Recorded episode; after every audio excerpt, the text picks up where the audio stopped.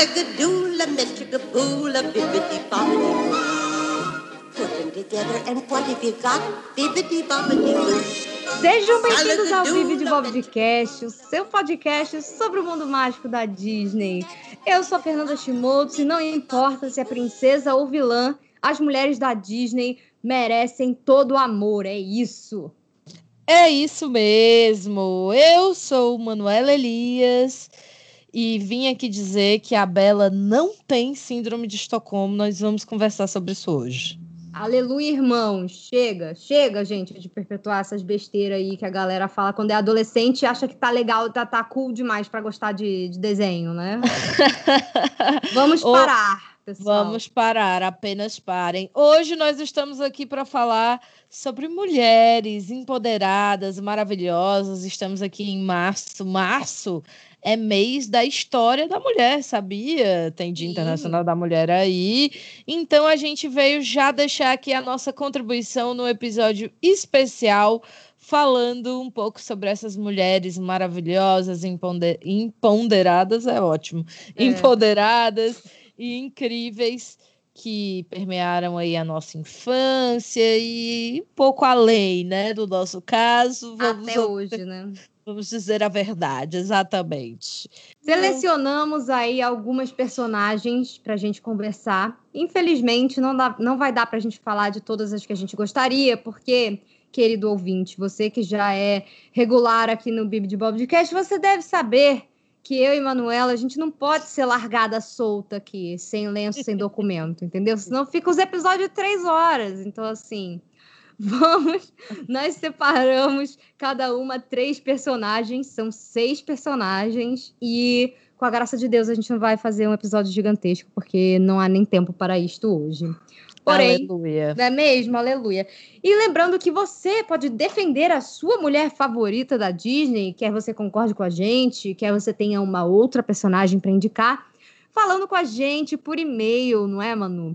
Você pode Isso mandar mesmo. um e-mail para o bibdepodcast.gmail.com e aí você tem a chance de aparecer no nosso episódio mensal especial que é o Correio do Rato, onde a gente conversa e lê os e-mails de vocês, a, a gente ouve pautas. Então, o que você quiser compartilhar com a gente aí do mundo da Disney, mande e-mail para nós e também nos siga nas redes sociais. A gente tem Twitter e Instagram. Nos dois você acha a gente como arroba Bibidcast.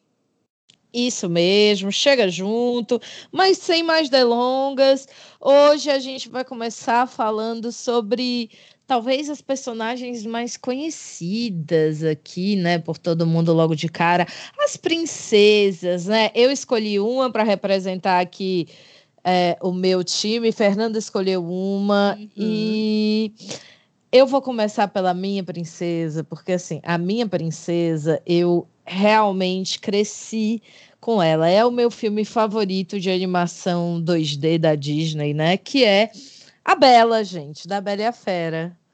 Icônica. Nessa minha aldeia. eu amo a Bela e a Fera, cara, e eu sempre me identifiquei muito com a Bela porque ela, né, queria muito mais do que aquela vida de interior. Não que eu seja do interior, né? Sou de Fortaleza, como vocês sabem, uma, uma grande capital aqui neste, neste Brasil varonil, mas eu sempre tive essa coisa de querer viajar e conhecer lugares novos e fazer outras coisas e então assim foi uma personagem que foi muito importante para mim. E ela é a única princesa que gosta muito muito muito assim pelo menos a gente vê né que ela ama ler. Então para mim olha quando ela ganha aquela biblioteca da fera é, relationship goals entendeu nossa, meta. se não for para me dar uma biblioteca, meta. nem fale comigo. A é meta de um relacionamento total. assim, o que dizer, né? Bela tem um relacionamento incrível com o pai dela, é uma menina super doce, já enfrenta o macho escroto desde sempre já, já sabe o conservadorismo, né, amiga? Porque não é Sim. é só o macho escroto no caso do Gastão, é. mas da vila inteira que olha torto para ela, porque ela gosta é. de ler. Nossa, que coisa mais absurda, imagine. É verdade. Já diz não, já bota os seus limites, entendeu? Já diz, não vou casar com você, você é um maluco, sai daqui. Eu, hein, nem não te é. conheço nem te conheço. Então, assim, olha, eu só tenho coisas incríveis para dizer da Bela. É uma princesa que nunca, nunca, nunca me desapontou. Eu fico um pouco triste quando ela sai para ver o pai dela. Fico. Fico um pouco triste, mas é, eu acho que assim é compreensível, né, gente? É compreensível. Ela estava num momento delicado uhum. e na hora de voltar e defender a fera dela, ela vai lá e não fica refém, não, daquela galera louca, ela vai lá e defende, entendeu? Faz a Eu parte gosto do quão dela. corajosa ela é também, né? Exatamente. E eu acho que a coragem vai muito além do que a gente vê nas princesas de hoje, que são mais proativas, que são mais guerreiras do que princesas tradicionais, como a gente conhece, boa parte delas uhum. tem um quê de super-heroína até, né? Acho que da, da Rapunzel para frente, Todas Sim. elas já são muito tipo, ah, eu quero, eu preciso, eu vou, sabe? Uhum. Mas o que eu acho lindo na Bela e, e, que exige muita coragem é que se a gente parar para olhar, o que a Bela mais queria no mundo? Ela queria liberdade, ela queria viajar, explorar os lugares, Sim. sabe?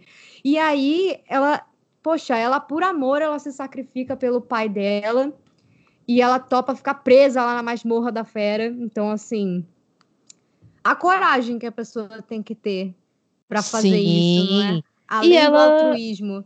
Além do altruísmo. E ela não se importa com a opinião dos outros, né? Essa coisa que a gente estava falando antes dela não, não ligar ali para o que dizem dela e tal. Uhum. Isso é uhum. uma coisa muito legal. E isso é uma coisa muito legal para você pensar ali nos anos 90, né? Uhum. Se você parar para pensar assim, ela não dá a mínima para a opinião dos outros. Ela faz o dela ali e pronto. e ela ainda mora em cidadezinha pequena, que é tipo assim, você não tem para onde fugir, Exato. sabe? As pessoas vão te julgar, não importa o que você faça, não importa onde você esteja, e geralmente não importa, assim, ainda mais mulher. Nossa, uhum. Não importa. Se você se arruma demais, falam que você é fútil. Se você não se arruma, Sim. você é largada. Se você quer ter filhos, ah, mas você, você é, é você não tem ambição nenhuma. Aí, é... se você não quer ter filhos, acho egoísta, quase, Nunca sabe? é o suficiente. Nunca né? nada Nunca tá bom. Nunca é assim, o suficiente. Pra mulher. Então, a Bela traz essa coisa de meio que não tô nem aí. E ela é autêntica, né? Ela conquista ali a galera do castelo uhum. é, com a autenticidade dela. Então, assim, gente, tudo para mim. Ela fala na cara, né? Fala super na cara. É impressionante, porque a fera é aquele bichão peludo gigante, muito maior que ela, e ela olha no olho dele, ela enfrenta ele, sabe? Você ela fala que ela não quer, que ela não vai. Exatamente. E ele fala: Não, você tem que jantar comigo. Eu não vou, não, moço. É. Quem é você? Te conheço, sabe? E essa questão, acho que da síndrome de Estocolmo é a galera que não vê o filme há muito tempo e aí confiou nessa opinião hipster que parecia legal quando ouviu isso durante é, a adolescência. Eu acho que tem essa coisa de você analisar a história pelo que é. Tipo, ah, ele sequestra ela e ela se apaixona pelo sequestrador dela. Mas o filme não é sobre isso. Não. Ai, mas não é, é tão simples assim. Não, não sei que lá, não sei que lá. Cara, olha, se você for analisar os contos de fada, pelo olhar psicanalítico, todos eles têm muitos problemas, mas é muito uhum. difícil você analisar qualquer história pelo olhar psicanalítico e ela não ter muitos problemas. Então, não, não é sobre isso que eu estou falando. Eu estou uhum. falando quanto a Bela me empoderou, porque Sim. eu era essa menina estranha que lia muito, e que era autêntica, que falava e que tinha que outras eu... prioridades, né, amiga? Tinha outras prioridades, falava o que eu pensava, falava o que eu queria, não me importava com o que iam pensar de mim, né? Então, assim, ela me empoderou muito nesse sentido, porque eu falei, nossa, tem uma princesa que lê e que não se importa com o que eles pensam, né? E, e como cria dos anos 90 que somos, né, amiga? Não é mesmo? Tem o seu valor. E então... eu amo que, tipo, é. nessa época as princesas estavam começando, as personagens femininas da Disney, né? Pra gente chegar aí depois no final da Renascença, acho que é, da Esmeralda pra frente, você tem uma Esmeralda, uma Meg, uma Jane, você precisou ter uma Jasmine, uma Bela, personagens quebrando o estereótipo do que você esperava de uma princesa da Disney, sabe? E uma coisa que eu acho, assim, incrível na Bela é o quanto é uma coisa que me irrita que eles estão tentando fazer no live action, que é você não tem essa dosagem, porque ou a princesa ela vai ser a coitada que usa vestido e espera o cara para salvar ela, ou ela vai ser a mulher que fala eu não sou uma princesa, né? Eles botam inclusive a Bela no live action para falar isso e eu não tenho palavras para descrever é, meu olho revirou tanto assim na minha cabeça que ele foi parar lá na. Eu consegui ver meu cérebro, sabe? Chega, a pessoa fica perturbada. Tipo, aí, ó. E, a, e ela é uma personagem que não precisa forçar não. nada. Ela já é uma personagem muito forte. Algumas coisas, por exemplo, eu adorei. Eu gostei que puseram ela como inventora e o pai dela como artista. Eu achei que ficou muito bonito, sabe? Mas não precisa ficar vindo na cara das pessoas falar: olha, eu, eu não sou uma princesa, tá? Olha, é, eu não tô usando avental, tá? Olha, eu. Ah, o meu vestido não pode ser muito cheio de babados. Ele tem que ser simples porque. Ai, porque eu não. Eu, ah, eu não ligo para essas frescuras, sabe? É aquela e a personagem, ela acabava sendo muito mais humana, eu acho. Porque. Uhum não tinha esse desespero deles tentarem parecer sempre progressistas e na hora que importa que eles deviam bater o pé, eles sempre tiram deles da reta, né? A Disney Exatamente. faz muito isso. Ela quer o quê? O dinheiro de todo mundo, não importa Exatamente. se você é progressista, se você é o, o, o, racista escroto, o machista, enfim. Hum. A Disney quer o dinheiro indiscriminadamente, não é mesmo? E isso não é você ser aliado de ninguém. Não é você lançar só uma linha de merchandising nos parques com arco-íris e dizer que, ai, sabe? Porque uhum. vai muito além do que, do que, do que você ser LGBTQ friendly no quesito de você, ah, olha, você quer representatividade, mas me dá aqui seu dinheiro, sabe? Mas aí na hora que é para bater o pé, aí não querem, entende? Isso é um Exatamente. problema. E essas personagens, essas princesas dos anos 90, elas começaram muito a quebrar isso, sabe? Então, foi uma volta aí que a gente não tinha desde a Bela Adormecida. Foi, foi um tempão de, de diferença, assim. Que a, Branca, a Bela Adormecida é de o quê? No final dos anos 50, início dos anos 60, não é? E aí a gente só volta a ter princesa em 89. Então, assim, foi muito tempo. Foi muito tempo, foram quase 30 anos. E nesses 30 anos a sociedade mudou muito também, né? Então eu, eu adoro, assim, essas princesas do início do, da Renascença que eu acho que elas já estão ali quebrando muito o estereótipo do que se esperava de uma princesa. E a Bela, com certeza, é, é uma das que mais chama atenção por isso. Exatamente, amiga. Exatamente. Concordo plenamente. O que me leva a perguntar: quem é sua princesa? Então, amiga, a gente tinha combinado uma coisa antes de começar a gravar, mas enquanto a gente falava sobre a Bela, eu é, mudei mudou de ideia. De ideia. Porque eu não posso não chegar aqui, já que eu vou falar de uma princesa um pouco mais nova, dessas mais recentes, eu não tenho como não falar de meu ícone, justamente porque eu acho que é uma personagem que tem muito isso das personagens dos anos 90 e que eu sinto muito falta numa princesa oficial da Disney, que é a Ana de Frozen, que é uma das ah, minhas personagens mais queridas, assim, do coração. É verdade. Uma personagem que eu amo pra caramba e eu não perco uma chance de falar dela. Então, assim, eu acho que eu tenho mais, inclusive, a dizer da Ana do que, do que da outra personagem que eu ia falar. Porque a Ana, ela chega num momento em que a Disney tá tentando começar a ser mais progressista mesmo, uma coisa que eles começaram a fazer aí, muito através do Frozen, né? Eu Sim. acredito que eles botarem essa coisa do você não pode se casar com um homem que acabou de conhecer. Conhecer. Uhum. E você colocar a Elsa, que originalmente seria uma grande vilã no filme, a hora que eles entenderam que ela, como anti-heroína e irmã da Ana, seria uma coisa muito mais interessante, inclusive que eles poderiam desconstruir essa coisa que as pessoas esperam da princesa, sabe? Que ai, a princesa vai usar a coroa, vai casar com o príncipe, vai ser feliz para sempre, sabe? Eu Sim. acho que eles conseguiram, através da Anne e da Elsa, é, mostrar esses dois tipos de personagem, mas ao mesmo tempo, a Ana, ela tem das duas coisas, ela tem tanto das clássicas quanto das dos anos 90, e ela também tem uma forma de mostrar a coragem muito diferente. Então, assim, ela é uma personagem muito completa para mim. E especialmente agora que, que rolou o Frozen 2, todo mundo sabe que eu já tenho minhas bilhões de críticas ao Frozen 2, mas o arco da Ana, para mim. O arco da Ana é ótimo. Perfeito.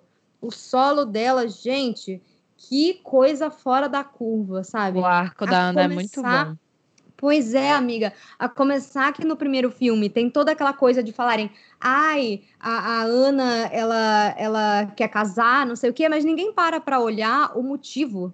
A vida que ela teve, ela né, se gente? Sente assim, a forma como ela cresceu. Porra. Ela sempre. A gente consegue ver que, tipo, que entre ela e a Elsa, desde pequenas, elas tinham personalidades meio opostas, sabe? Então a gente sabe que a Elsa é uma personagem mais introvertida, mais na dela, e a Ana sempre foi expansiva, brincalhona, fala alto, sabe? E ela tem esse quê da princesa Disney que a gente conhece, que tá sempre feliz e sempre querendo cantar e brincar com os bichinhos, uma coisa meio Gisele do Encantada, sabe? Uhum. Que foi a última vez que a gente tinha visto isso. Porque a Gisele, ela também ela é engraçada e ela é estabanada no mundo real. E foi a primeira vez que a gente viu uma princesa dormindo e acordando descabelada, babando na cama, gente. O que foi isto? Eu ia Sabe? dizer, eu ia dizer isso, amiga. Uma coisa que eu amo na Ana e quem me conhece sabe que eu não sou a maior fã de Frozen, assim, é o humor da Ana. Eu acho uhum. o humor da Ana super bacana e uma ótima, uma ótima coisa para deixar também para essas gerações mais novas que estão assistindo o filme, justamente isso que você falou. Não tem que ser perfeita, né? É, você pode ser você e, e tá tudo bem, isso é divertido, isso é legal, então concordo. E, e uma coisa que eu sinto, assim, até na própria Rapunzel, que foi a que veio antes, que é uma personagem muito engraçada e que também tem um humor diferente, ela também é, ela também ri dela mesma, uhum. ela também acaba tendo momentos cômicos no filme que a gente ri dela, da, da, ingenuidade dela, do humor que muda constantemente dela. Eu ainda acho que a Rapunzel é uma personagem que, apesar dela estar tá descalça, com o pezinho meio tortinho, ela tem esse quê de moleca, né? Ela ainda Sim. é uma personagem que tem aquela coisa da princesa Disney que tá sempre bonita, que tá sempre, tipo, com a postura bacana que sabe se impor, né? E a Ana, ela tá numa situação ali muito vulnerável de solidão que inclusive é um motivo pelo qual ela se abre tanto, porque ela quer muito alguém para suprir essa carência dela. Ela é uma personagem que cresceu sozinha, ela tinha ali aquela irmã que quando quando rola aquele acidente com as duas pequenas, mudam a, as memórias dela. Então, ela tem a lembrança de brincar com a Elsa, mas ela não sabe dos poderes da irmã. E um dia do nada, uhum. para ela, o que aconteceu foi fecharam a Elsa num outro quarto e a Elsa nunca mais falou com ela, sabe? Tipo isso, o negócio que não faz o menor a galera sentido. lá do, do castelo, fecharam uhum. as portas e ela ficava conversando sozinha. Ela falava com os quadros, tanto que eu acho que muito dessa coisa dela querer, é, dela falar muito sem filtro, que ela fala antes de pensar, isso é uma coisa que eu tinha muito quando eu era mais nova também. Eu me identifico assim tanto com ela que é um absurdo, é, é, bizarro. E isso é muito da solidão que ela sente. Eu também chegou uma época na minha vida que eu também ficava me atropelando, querendo participar, porque eu fui tão excluída na escola, no ensino fundamental, que quando eu senti que eu tinha finalmente um espaço para expor a minha opinião, parece que eu queria meio que descarregar tudo, sabe? Que eu tinha reprimido. E isso é uma coisa que eu vejo muito nela. Quando ela começa a falar o que ela pensa direto, tipo aquela hora que ela conhece o Hans, ela fala, ah, you're gorgeous, wait, what? Sabe? Uhum. E, ela, e ela canta, ela come o chocolate e canta de boca cheia, ela acorda Sim. bagunçada, ela tropeça nas coisas. Eu fiquei assim, gente, porque a princesa, eu acho que até quando o negócio da Rapunzel que eu tinha falado, eu acho que até quando a personagem tem um ar mais moleca, ela não é exatamente estabanada, sabe? Mas uhum. a Ana, ela, ela tem essa coisa tão humana, sabe? E o arco dela, a forma como isso reverbera no Frozen 2 para mim, essa coisa dela não ter os poderes, mas o grande poder dela é o amor que ela sente pela irmã e a coragem dela se meter atrás da Elsa, inclusive sendo apenas uma pessoa comum, é um troço tão surreal assim para mim. E um monte de gente ficou fazendo teoria falando: "Ai, seria legal se a Elsa tivesse poder de fogo". Assim, gente, pelo amor de Deus, ninguém dê poder nenhum para Ana, porque é, é, a graça dela é que ela é uma personagem que é tão eu e você e, Ai, eu também todos, acho. todos nós, sabe? Eu também e eu acho. acho. incrível isso. E ao mesmo tempo ela, ela é toda menininha, toda arrumadinha, mas ela também é desastrada, ela também chega uma hora que ela sabe pôr as prioridades dela na frente, então ela me passa essa vibe muito humana. Ah, eu concordo muito. Eu gosto da Ana, gosto mesmo. E eu acho que ela traz essa, justamente essa coisa de você, os desafios de você crescer, né? É, hum. Isso eu acho bem bacana, bem bacana da personagem dela. Pois é, e no segundo filme é quando ela tem mais que provar, assim, porque ela consegue finalmente a família que ela queria, ela se reaproxima da irmã, eles abrem os portões, ela pode conviver com as pessoas em Arendelle, ela, ela ama estar tá ali, você vê no, no logo na, na, primeira música do Frozen 2, que, que é a segunda música, no caso, né, que não é a cantiga de Ninar, mas a primeira música uhum. que começa ali, de fato, a história no tempo atual, que ela canta do nada vai mudar, eles preparando um banquete com todo mundo na rua, ela adora interagir com todo mundo, então assim, eu acho que ela sempre teve muito mais uma, as qualidades importantes numa rainha do que a Elsa, sabe? Por isso, inclusive, eu acho lindo no final quando ela acaba se tornando a rainha de Arendelle, porque tudo que ela fez nos dois filmes foi pensando no, no bem da irmã dela e no Sim. bem do povo, sabe? No bem de Arendelle. E uma, é, cara, eu fico arrepiada, tô arrepiada aqui de falar. Ela é uma personagem que eu acho assim, tudinho para mim mesmo. É uma personagem que me inspira todos os dias. E por isso eu acho que assim, as pessoas, todo mundo se empolga muito com a Elsa, porque os momentos dela são sempre muito lindos e ela tem uma história muito triste também. Eu acho que todo mundo adotou a Elsa no coração, mas eu não vejo as pessoas dando o valor da Ana que ela merece. Então, sempre que eu posso enaltecer o ícone, eu, eu, eu enalteço o ícone. muito bem, amiga, muito bem, amei. E aí, Fê, agora a gente vai falar de umas personagens que às vezes nem todo mundo lembra, né? Nem todo mundo é. dá a devida atenção, mas talvez seja o espaço onde as mulheres fortes assim na Disney mais se destacam. Né? Floresceram, né? né? É, eu acho que sim. A gente eu vai também. falar justamente das personagens renegadas. E eu vou começar com a maravilhosa, incrível e perfeita defensora dos fracos e oprimidos, Justiça Esmeralda. Perfeita!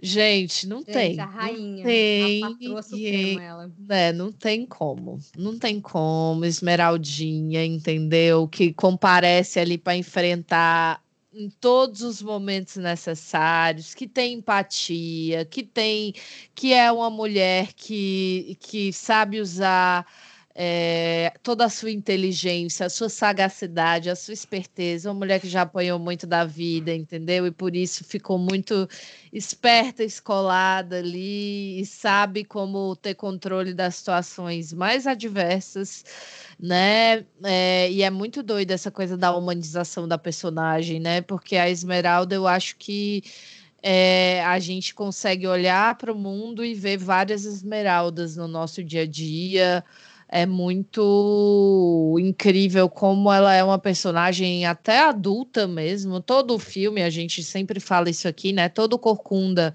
é um filme extremamente adulto para Disney. Eu, eu, eu cu, custa para mim ainda até hoje pensar que o Corcunda de Notre Dame é tipo, ah, uma animação infantil para crianças. Nossa, super não é. Não é, gente, não é, tá? Mas também é.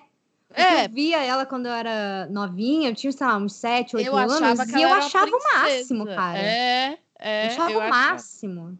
Eu achava que ela era tipo uma princesa da Disney. Eu tava esperando a coroação dela a qualquer momento. Achava super. É, mas a Esmeralda é uma personagem que, assim, eu fui uma dessas crianças estranhas que viu o Corcunda de Notre Dame muito cedo, como a gente sabe. E aí ela marcou, né? A gente, amiga, como sempre.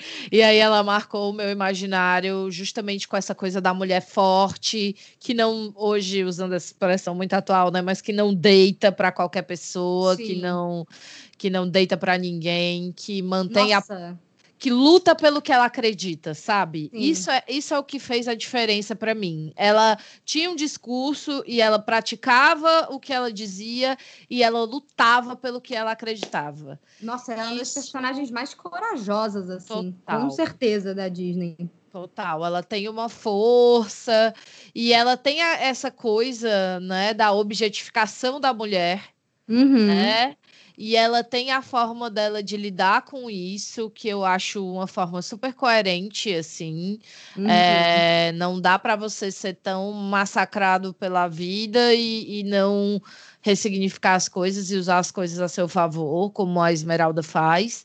E ela poderia ter se tornado uma pessoa amarga, sabe? Ela poderia ter pensado, tipo, ah, é, me olham como um objeto, vou usar isso a meu favor, sabe? Mas Uhum. ela nunca faz isso. Ela é o tipo Nunca. de personagem que ela é muito humilde, principalmente. Além dela ser muito corajosa, ela é uma personagem extremamente humilde. Ela não tem nenhum tipo de preconceito. Ela luta para ajudar o próximo.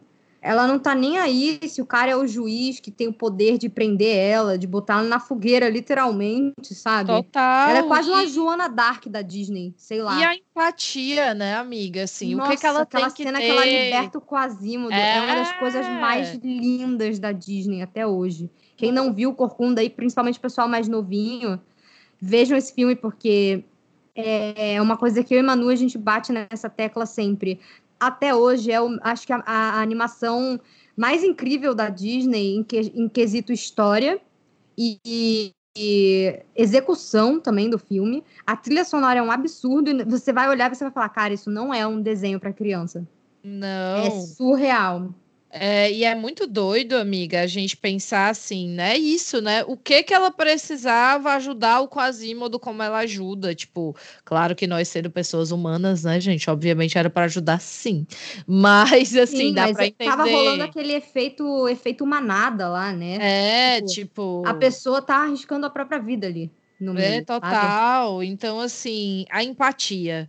Ela É. mostra muito essa coisa da empatia e da nossa necessidade de olhar para o outro e de tratar o outro como a gente gostaria Não, de ser tratado. Com né? certeza. E a música dela prova muito isso. Ai, sim. A, a música dela é um dos solos mais lindos de, de personagem feminina da Disney. É um dos meus solos favoritos da Disney, que é o Salve os Proscritos. Essa Sim. música é extremamente linda e você vê que ela passa por tudo que passa e ainda assim, quando ela chega na igreja e, e ela tem que ficar ali, né, que ela clamou o santuário e tal, ela, ela nem ela, ela é ela é cigana, né? Ela não, não, não é cristã, mas Uhum. ela ainda assim, ela, ela olha e começa a, a ver as pessoas pedindo e ela pede é, que salvem o povo dela, que ela não pede nada por ela, porque ela tá de boa, mas tem tantas pessoas precisando mais do que eu, sabe? Sim. E, cara, ela é. Ai, nossa. Ela, Ela é, é muito, muito tipo, eu penso nela e eu fico assim, gente, ela é real, uma Joana Dark da Disney. Ela é muito sensacional e é Ela é uma tudo, personagem que merece mais atenção, mais aclamação e mais amor. Então, Essa é uma das grandes mulheres da Disney, assim, É. ela tá real aí. Acho que ela é minha top 1, sabe? é, fica aqui é o nosso meu Deus. O nosso, o nosso, nossa lembrança. Rasgação de seda, né? Sim, nossa lembrança e nosso carinho pela Esmeralda. E você, amiga, quem que você vai trazer aí da, da, da tumba? Opa, vou trazer a mulher que veio logo depois, né? De Esmeralda, porque quem, quem me conhece já sabe que não teria como eu escolher outra personagem. Quer dizer, além da Esmeralda, né? Que é perfeita também. Sim. Mas eu tenho uma queridinha. Eu tenho uma queridinha que não só não é uma princesa, como ela é uma anti-heroína. E eu sempre fui fascinada por esta personagem, que é a Mégara de Hércules. Ela, ao contrário da Esmeralda, eu achei o máximo tra é, é, trazer ela pra gente falar junto da Esmeralda, porque ela meio que encara as coisas pelo lado oposto do que a Esmeralda Sim. encara. É, porque a questão dela também ela não, não tinha essa coisa da, da perseguição por xenofobia, né? Então ela, a questão dela é individual. E ela acabou numa situação muito ruim por ingenuidade, por amor. Então, assim, ela seguiu meio que a cartilha do que uma princesa Disney deveria seguir, entre aspas, né? Uhum. Pelo menos do que a gente conhecia antes. Ela sacrificou a vida dela, ela trocou a alma dela pela alma do namorado dela, que tinha feito alguma merda e acabou devendo a alma pro Hades, o deus do submundo. Gente, que homem é esse, sabe? Não é possível. E exatamente assim, tipo, na hora que ela falou, não, não, eu, eu fico no lugar dele e tal, ele troca ela por outra e foge. Então, assim. Veja bem. A né? mulher, veja bem. É... Enfim, o Chernobyl. Exato. Nossa, não, esse daí é o Chernobyl do inferno, literalmente. Enfim, a Uma decepção. coisa é ser Chernobyl, outra coisa é tu, tu, tu dar tua alma lá pro demônio pra salvar a criatura e ele fugir com outra. Ai, gente, nossa. Volta pro É. mar oferenda, literalmente, mas coitada da Meg. Então, ela, desde então, foi uma traição tão grande que ela se tornou uma pessoa cética. Ela é essa mulher cética que literalmente virou ajudante do demônio. É, não por escolha, assim, Sim. não por nada que ela tenha feito, mas ela tá ali e conforme ela vai ajudando o Hades, ele vai tirando ou colocando anos na sentença dela. Então é um negócio que, tipo, acaba pesando muito para ela, especialmente porque o Hades sabe que se o Hércules continuar vivo, que ele não vai conseguir executar o plano dele e conquistar o Olimpo, Exatamente. né, por causa da profecia. Então, ele vai mandando a Meg, como ele vê que, que a Meg e o Hércules se conheceram por acaso, e o Hércules é, a Meg chamou a atenção do Hércules, né? Porque o Hércules, ele é tipo o menininho do interior, ele é tipo, ai, o Wonder Boy, ele, ele é muito ingênuo e ele é uma boa pessoa e ele tem essa força enorme que ele não sabia controlar. E aí, quando ele chega na cidade grande com o Fio, depois do treinamento dele, ele ainda é uma pessoa 100% verde no mundo, sabe? Uhum. E realmente não teve nenhuma experiência. E a Meg não, a Meg, ela, ela já Viveu umas coisas. e ela é. sabe, gente, essa personagem claramente não é virgem, assim, vamos conversar sobre isso. Ela entende dos Paranauê, a É mulher manda verdade. dos Paranauê, porque assim como a Esmeralda, ela é uma personagem que foi sexualizada, mas ela escolheu usar isso a seu favor. E eu acho Exato. que, tipo, no mundo de homens, onde você tá literalmente presa ao demônio, não é a pior coisa que ela poderia fazer, sabe? Não, não é. Então eu acho incrível, assim, o, o, o o poder que ela meio que aprende a usar, mas que você sabe que ela não sente essa confiança nela mesma, mas a forma, a forma como ela consegue usar essa máscara e a forma como o Hércules vai, vai quebrando as barreiras dela e eles vão conversar sobre, sobre isso, sobre amor e, e você vê que ela tá tão desacreditada da vida e aí quando ela quando ela conversa com Hércules, que é uma pessoa que tem muita esperança nas pessoas, muita esperança no amor, na vida e tal, eles acabam tendo uma troca tão incrível, sabe? Que pra mim eles são dos melhores casais da Disney, eles têm a melhor cena de casal assim, que é esse momento que, que eles vão conversar e o Hércules fala que ele queria ser como todo mundo e ela fala, ah, você queria ser mesquinho e desonesto, sabe? Uhum. E aí ele começa a falar, tipo, não, mas as pessoas, você não é assim. Ela fala, ai, claro que sou, sabe? E eles vão conversando. É uma conversa que eu acho tão adulta também, sabe? É uma coisa que me fascinava desde criança. Ela era uma personagem que me fascinava muito. E quando eu fiquei mais velha, só passei a gostar mais dela. Eu acho incrível o fato dela ser essa anti-heroína, que ela é uma pessoa que é uma pessoa boa, mas que passou por tanta coisa e que é obrigada a fazer certas coisas, sabe? E depois ela ainda tenta enfrentar o Hades mesmo assim e falar que ela não vai, sabe? Por mais Uhum. que, mais que ele tenha oferecido a liberdade dela e ele fala, cara, você vai ficar então presa aqui comigo para sempre. Ela fala, tá bom. Eu não vou, não vou vender o Hércules, tipo, não vou, não vou mandar a real, sabe? Mas ao mesmo tempo o Hades já percebeu que a Meg meio que é a fraqueza do Hércules. Então, é toda a história deles é uma coisa que tipo, é um filme que claramente não é sobre amor, não é um filme onde o foco é para ser o romance. Ele é a história do Uhum. Hércules é, da mitologia grega, né? Uma coisa romantizada ali pela Disney, a gente dá uma adaptada, né, para as crianças e tal, tudo mais. A gente não vai botar as loucuras Sim. que rolavam na mitologia grega, é mesmo? Sem condições. Dá uma pequena adaptada, mas a Meg acabou, a Meg e o Hércules acabaram sendo um casal que chamou muito atenção, sabe? E eu- foi uma coisa que me marcou.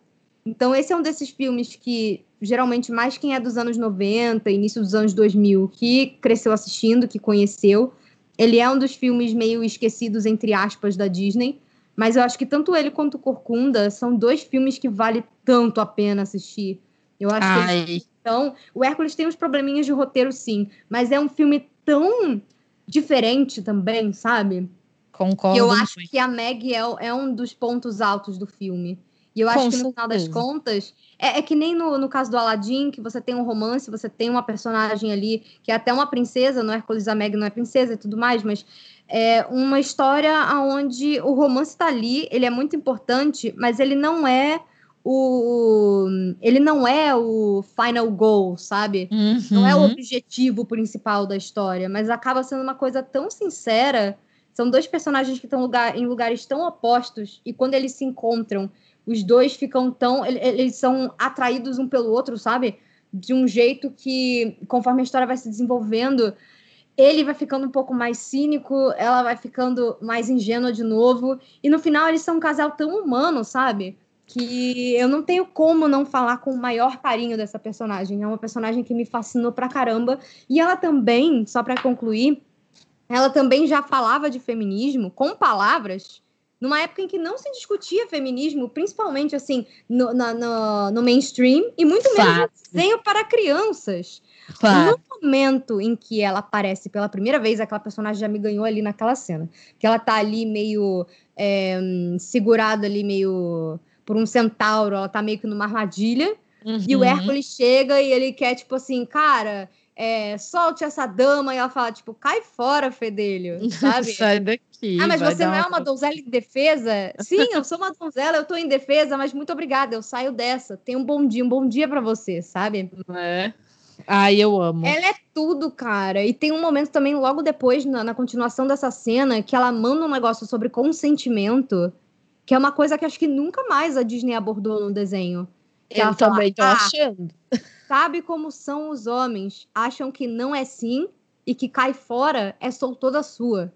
Caraca, sabe? A fala é exatamente essa. Eu sei porque eu decorei.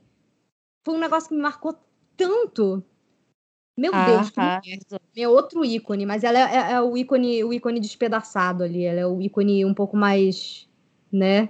Enquanto a, a Esmeralda é um ícone mais esperançoso, eu acho que a Meg é um ícone ali é, do fundo do poço. E assim, millennials, não é mesmo? Nos identificamos com, com o fundo do Sim. poço, principalmente. Então, Meg sempre foi a minha favorita. Eu adoro um personagem problemático. E Ai, eu acho que o arco dela é muito lindo um personagem problemático é tudo, é tudo, é tudo, é muito importante. É? Ai, a Megar é ótima. Inclusive, a gente tá falando só de filmaço. Chega, tá dando vontade Sim. de sair daqui e fazer uma maratona. Fica aí a dica para quem tá ouvindo de casa. Vamos lá, vamos fazer uma maratona, especialmente realmente de Hércules e de e de o Corcunda, e de Corcunda, porque ai, maravilhosos. Agora vem o plot twist desse episódio, aquilo que ninguém Sim. esperava, né? Vocês estão achando que a gente só vai falar aí de princesa? Vocês estão achando que a gente só vai falar aí de personagens renegadas? Não, não, não, queridos. Não, não, não. Nós vamos falar sim das mulheres incrivelmente más da Disney, Uhul. né? Das vilãs, daquelas que deixam a gente amando odiá-las, né? E eu escolhi para o meu time de mulheres maravilhosas ela, a rainha do mar, Úrsula mesmo. Ai, gente, não tem como. Quem é né? retritão na fila do pão, gente? Quem é? De Deus. Quando Dona Úrsula bota aquela coroa e ela fica gigantesca e você fala, gente, o poder desta mulher, não é mesmo? Ai, gente, never underestimate the power of body language. Perfeita. A personagem já começa toda certa porque ela foi inspirada numa drag queen famosíssima, a Divine. Procura Divine no Google, você vai ver, você vai entender direitinho de onde veio a Úrsula, uhum. né? O visual dela é inspirado na Divine, então a gente já fala de empoderamento desde a inspiração inicial dela. E ela é apenas uma mulher que faz o necessário para conseguir o que ela quer, querida. Os fins justificam os meios, tá entendendo? É, é, é, é filosofia isso, está escrito aí em, em, algum lugar que eu me esqueci qual é nesse momento. Mas, assim, a Úrsula, ela. Não é, não é, é Maquiavel? É, amiga, é alguém. Alguém desse. Eu acho que é. Acho que é Maquiavel. Eu, acho que é Maquiavel. Mas se a gente estiver errando, dê um desconto pra gente. Porque Ai, dê. É... Não dá nem pra falar que a gente é de humanas, no caso. A gente, não, tá, a gente é... tem tempo que a gente não estuda isso, né? KKK. Mas, assim, ó, é, a Úrsula, ela é essa personagem que faz o que é necessário para conseguir o que ela quer, né? Então, ela é muito sagaz, ela é muito inteligente, na verdade, ela é muito manipuladora, né? E ela, eu, eu amo a música dela, eu acho a música dela uma das mais incríveis da Disney, assim, da Renascença toda, porque ela fala justamente sobre isso, assim. Alguém tá com algum problema, eu vou lá e resolver, mas eu vou resolver do meu jeito, né? Tem consequências. Eu nunca digo que não tem consequências. Eu pois sempre é. digo que tem consequências. As pessoas insistem em querer resolver do meu jeito, então eu vou lá e faço o que for necessário, né? Então eu amo a Úrsula e eu acho pessoalmente a Úrsula um daqueles casos onde o vilão ele é mais legal que o protagonista. O protagonista só leva a fama porque ele é protagonista, né? é, então, assim, eu sou defensora da Ariel, mas I have Ai, to agree claro, que a Úrsula, quando aparece, ela, ela não rouba a cena, não. Ela rouba o ato inteiro do filme, pelo amor de Deus. É. Perfeita essa mulher. E eu acho Perfeita que em ela... sua maldade. Perfeita em sua maldade. Eu acho que ela fala pra gente muito sobre essa coisa da gente ficar não saber lidar com, com, com a rejeição, né? Uhum. A Úrsula ela chega no ápice ali de tudo dela porque ela não sabe lidar com a rejeição, né? Então tem, tem, tem isso também que eu acho que é importante a gente ficar atento no arco da personagem. Mas eu vim aqui para defender, entendeu? Defender o nosso povo de, de 800. Nossa Nosso polva, drag polvo. Nosso Nossa drag, polvo. polva. Nosso drag polvo de oito tentáculos. Com que a- enguias. Gente, a mulher, ela Com tudo, enguias, as enguias boa. são os pets e são o boa ao mesmo tempo. É. Então, assim, extremamente fashion. ela é E uma seca. coisa legal, amiga, que eu acho assim da Úrsula como personagem é que ela ensina para as crianças desde muito cedo que tudo que você fizer na sua vida tem uma consequência. Consequências, com E se você está disposto a pagar o preço ou não, e para você pensar antes de escolher o que você vai fazer, sabe? Tudo bem que ela é uma vilã, que ela trapaceia, que tal, mas ainda assim, a, a parte toda do, do- da impulsividade da Ariel, que é uma coisa que inclusive ficou faltando no fim do filme, porque ela e o Eric derrotam a Úrsula e fica tudo por isso mesmo. A Ariel nunca Não tem um é? momento de pensar, tipo, hum, acho que caguei no pau aqui, entendeu? Acho que fiz uma besteira aqui, sabe? A gente não tem esse arco de redenção dela. Então a Úrsula meio que pra mim serviu como o catalisador dessa mensagem. É uma mensagem importante pra gente já começar a pensar sobre desde pequeno, Com né? certeza. A gente tem que. Uma das principais partes da nossa socialização é a gente entender que a gente não vai ter tudo que a gente quer na hora que a gente quer e que cada escolha que a gente faz ela nega automaticamente outras escolhas que a gente teria. Então, tudo isso é uma coisa que a gente vai ter que aprender a lidar. E Então, isso é uma das coisas que eu faz... acho incrível. Aham, E a rejeição faz parte da vida, né? faz. A gente não vai poder lidar com a rejeição dessa forma brutal é, sempre, né? É Uhum. porque senão não vai dar certo, a gente não vai conseguir viver em, sociedade. Mas eu acho ela uma mulher incrível, entendeu? E quer Uhum. dizer, ela não é uma mulher, no caso. ela é um molusco, mas eu Sim. acho ela sensacional, assim. E, e, enfim, é uma personagem que eu sempre fiquei. Oh, meu Deus, que grandiosa. Então eu acho que ela tinha que estar aqui nesse episódio. Não, totalmente, totalmente. E você, amiga, quem é a vilã que você vai trazer aqui para a nossa, para a nossa pauta de hoje? Ai, gente, vocês sabem que eu tenho algumas vilãs do coração, né? Eu tinha até pensado em falar de uma das clássicas, né? Mandar uma Rainha Má, uma Malévola, que são duas, duas grandes, gigantes, assim, da Disney. Sim. Mas, ao mesmo tempo, eu amo um personagem renegado. E se tem um personagem, uma mulher vilã da Disney que merece muito mais, e que, graças a Deus, os BR dão muito amor, é a Isma. de Nova Onda do Imperador. Essa personagem aí que é mais feia que briga de foice, segundo Cusco, e que está aí desde a época dos dinossauros. Então, assim, a mulher tem trocentos anos de idade, ela é uma manipuladora e, ao mesmo tempo, ela, ela consegue fazer poções e feitiços. A mulher é uma bruxa, mas, ao mesmo tempo, ela, ela quer tomar o poder. Então, assim, quão fabulosa ela consegue ser, não é mesmo? E ela Gente. tem uns cílios gigantes que, que vão até o, a, a, testa dela e plumas na cabeça e um vestido super chique.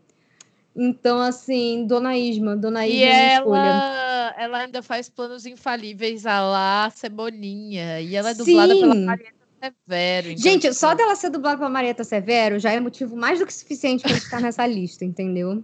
Gente. Porque assim, tem, é tal qual Marieta, é uma mulher icônica, sabe? Ai, é uma grande mulher. Você olha e você fala, putz, é a patroa, sabe? Quando ela fala, quando ela faz aquele plano da caixa. Ai. Eu amo tanto aquela cena, cara. Primeiro, eu vou botar ele dentro de uma caixa. E depois vou botar a caixa dentro de outra caixa e mandar para mim mesma pelo correio. E aí, quando chegar, eu pego uma marreta e esmago ele. Gente, uma mulher que já começa com esse tom de voz, com esse plano do mal, que ao mesmo tempo é uma coisa meio cebolinha da turma da Mônica, que você sabe que vai dar errado, entendeu? Uhum como não torcer por essa mulher? Inclusive porque é... o Cusco ele é tão pau no cu, não então... que a. Isma não seja, não, mas, mas, o Cusco é mais. Então tem um certo ponto que você para e olha e você fala, porra, mas será que a Isma não tem um pouco de razão? É? Sabe? Porque a mulher tá lá desde, sei lá, três gerações antes do Cusco nascer, já que, né, desde a época dos dinossauros, eles estão ali no, no Império, não sei, Inca, né, sei lá, algo do gênero, então tá há muito tempo que ela tá lá. A mulher tá sobrevivendo na força do ódio, minha gente. Total. Essa mulher, ela tá sobrevivendo, ela usa vestidos fabulosos, ela faz um skincare maneiro, entendeu? Que ela, ela, dorme lá com a mascarinha de argila. E, é, ela faz um skincare maneiro. Ela pois é, e a história.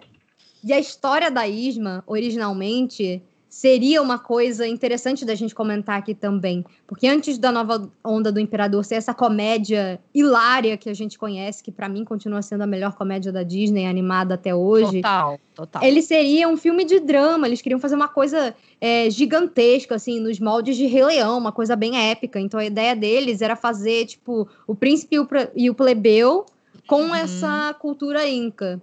Então, Inclusive... o Cusco e o Pátio seriam gêmeos nessa história, e a Isma, ela teria um plano do mal, que seria, ela, queria, ela ia querer apagar o sol, porque ela acredita que o sol é o culpado dela ter envelhecido e que ela um dia tinha sido a mulher mais bonita do reino e que agora amo. tá a velha caída e que a culpa era do sol e que então temos que apagar a luz. Gente. Eu amo. Inclusive, ícone. gente, se vocês quiserem saber mais sobre a história que a Fê tá contando, vão atrás do nosso episódio. Já tem episódio no Baby Bobcast sobre é, a nova onda do Imperador, onde a gente exalta muito esse filme, a Isma, e tudo, e fala sobre tudo que esse filme deveria ter sido e não foi. E ainda bem que não ainda foi, porque bem. ele é perfeito. Ele é perfeito, Nossa, Isma. Esse é um é daqueles uma... pontos fora da curva, naquela era muito doida da Disney dos anos 2000, que ela tava Nossa. meio que atirando para todos os lados. Ela tentou Total. fazer comédia, tentou fazer drama, tentou fazer uma coisa mais clássica, tentou até ela desistir de tudo e falar assim: ah, vocês gostam do filminho CGI cheio de piadinha? Toma o Chico Liro aí, sabe? É... Mas vai, né? É uma e das eu... joiazinhas dos anos 2000 da Disney. Nossa, muito. E eu acho ela uma vilã super carismática, mas o segredo é que ela não tenta ser carismática. Não. Mas você olha para ela e diz assim, fofa. não, e ela com a dupla com o Kronk funciona ah, tão bem. É porque ela tem esses planos infalíveis, ela se acha a inteligentona. Ela também consegue é, fazer poções, sabe? Tipo, Cara, que mulher é essa, gente? E ainda acha tempo para se envolver na política, sabe? A questão é que, tipo assim, você só não torce real por ela, porque você, quando você vê ela sentada no trono, antes de você conhecer ela e do Cusco despedir ela, ela tá sendo é. escrota também. Que ela fala: Ah, vocês não têm comida?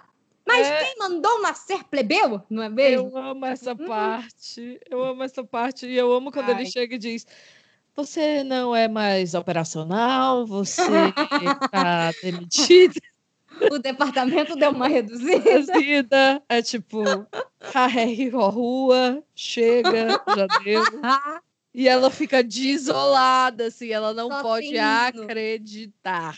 Olha, mas ela ser demitida ali pelo Cusco naquele momento é injusto com ela, sim. Ela pode não ser uma, uma, uma boa governante também ali, substituta, mas, pô, o trabalho dela, sabe? Ela já tinha aquele cargo ali desde quando o Cusco usava fraldas, tipo, a audácia do garoto, sabe? É. De demitir ela. Mas é, até porque ele não tinha motivo nenhum para fazer isso, é só pelo prazer de ser um escroto mesmo, que ele amava ser um escroto, né? Exatamente. E, foi... gente, é Isma tem uma última camada que eu quero comentar, que foi o que também me fez falar assim: não, eu preciso botar essa personagem aqui, porque a gente precisa falar a respeito disso. Foi uma coisa que eu, que eu, que eu descobri, inclusive, conversando com o John, porque aquela cena do jantar, logo antes dele tomar a poção, na hora que o Kronk sai para pegar o, os bolinhos de espinafre, Fica um uhum. silêncio meio, hum, meio constrangedor entre a Isma Sim. e o Cusco. E eles vão falar do Kronk.